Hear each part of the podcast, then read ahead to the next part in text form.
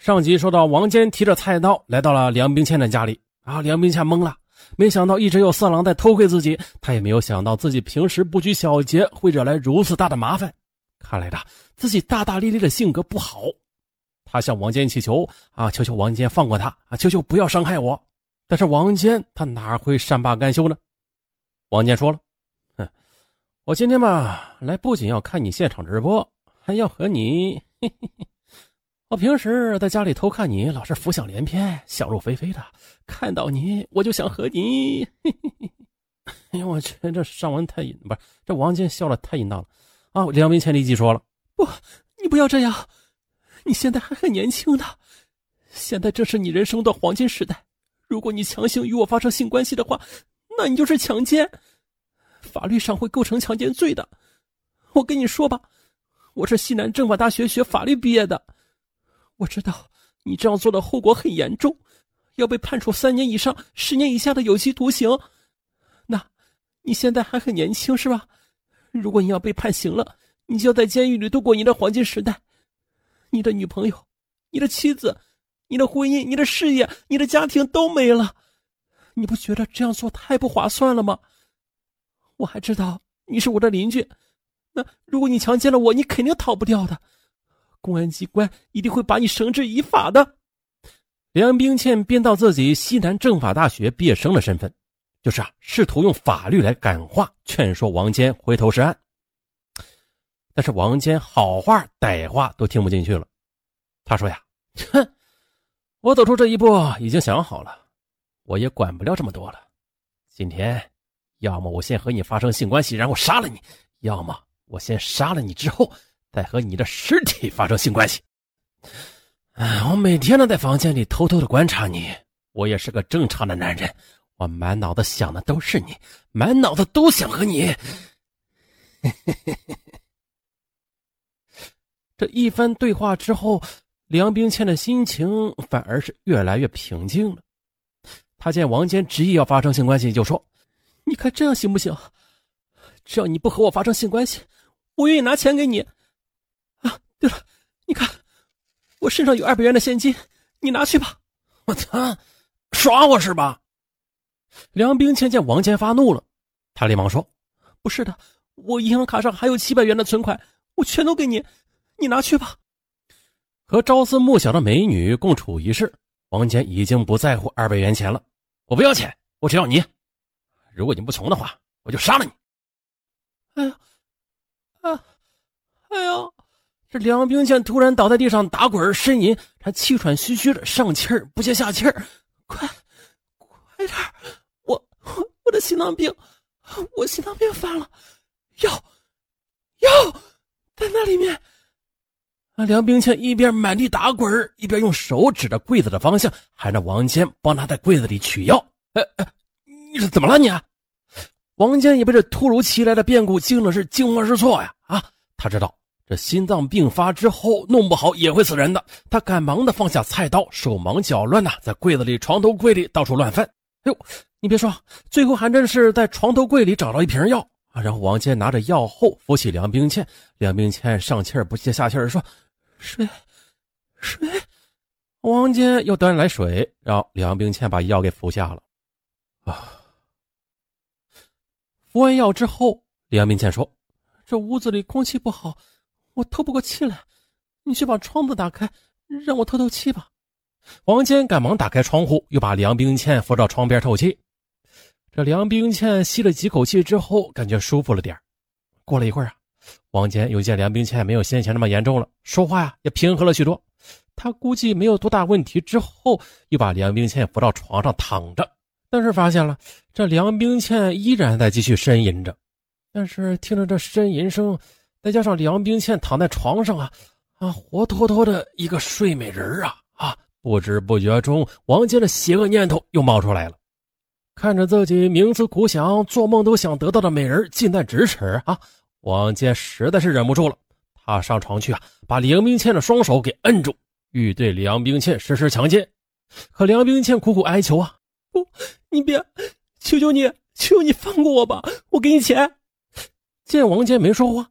他又说呀：“我有九百元钱，你如果嫌少的话，那你如果不伤害我，我可以找我的父母同学要，只要你开个价，哼，我放了你，我还怕你向你父母同学要钱的时候报警呢。你放心吧，我不会报警的。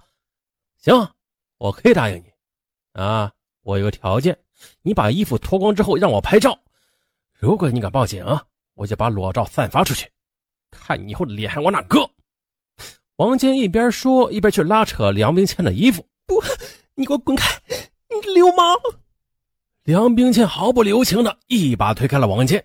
嗯，哎呀，哎呀，老子今天不要你了啊！不是，不要钱了，老子今天要的就是你。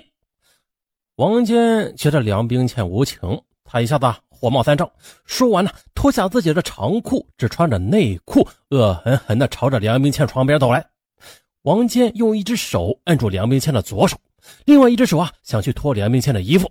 梁冰倩边反抗边说：“你就是杀了我，我也不会愿意的。”梁冰倩在反抗时，她想到了床头柜和房间的柜子上有化妆品以及一些瓶瓶罐罐的东西，她就有意无意的乱踢，将这些东西踢到地板上，希望能够引起左邻右舍的注意。可能是因为当时邻居睡得都很沉，而且响声也不大。这样做根本就没有惊醒邻居，而在两人对抗中呢，王坚还不忘威胁梁冰倩说：“你他妈是不是想死啊你？”梁冰倩很顽强，并且啊一直在反抗中寻机脱身。突然呢，梁冰倩一下子从床上站起来，啊，通过床头柜一脚又跨到窗户上，她骑到窗沿上，一只脚朝着屋内，一只脚朝着窗外，大声的呼喊：“救命！救救我！”王坚见此慌了神啊，连忙跑过去拉住梁冰倩朝房间里的那只脚啊，想让他不要喊叫。可梁冰倩又央求王坚：“ 求求你不要伤害我！你要是伤害我的话，我就从这里跳下去。”梁冰倩的声音被同一栋楼的五楼的邻居王先生听到了。王先生想出门看个究竟，但是啊，被王妻给拦住了。但是接下来，王先生也就没有听到呼救声了。他一分析，这呼救声是普通话啊。他们住的地方基本都是本地人，那大家相互都认识啊，平时也都说的是重庆方言，所以说的他以为是电视机里边传出的声音呢，也就没有在意了。啊，听说梁冰倩威胁要跳楼，担心出命案，王健顿时也妥协了。行行行，你先下来，我不伤害你，好吧？那我们什么都不做了，你下来，哦，你把钱拿给我，但是你必须答应我，不能报警，这样我才能放过你。梁冰倩虽然是半信半疑，但是啊，还是决定赌一把。他从窗户上下来之后，把身上的二百元现金交给了王坚，然后与王坚一起出门。王坚出门时，为了将自己先前带来的菜刀放回家里，还把梁冰倩拉着啊，先放回了菜刀，然后才一起出门的。到了小区大门外大约七百米的一个农业银行的 ATM 机取款，梁冰倩取出银行卡所有的存款七百元。然后拿着六百元给王坚，自己留了一百元作为车费。直到这时的梁冰倩才算脱险。拿了钱之后，王坚就到网吧上网了。梁冰倩她当然不敢回家了啊，乘坐出租车来到他同事家里。后来的承办该案的法官透露了，梁冰倩其实啊是在装病，可以肯定的说，梁冰倩根本就没有服用什么心脏药物。只是想用来装病，来博取同情，让王谦能够放他一马。即便是行不通吧，他也可以通过这种方式来拖延时间。他说房间里空气不好啊，就要求对方打开窗户，也是为了实施下一个对策做铺垫的。而且啊，最终成功的保全了自己的贞洁，并且达到自救的目的。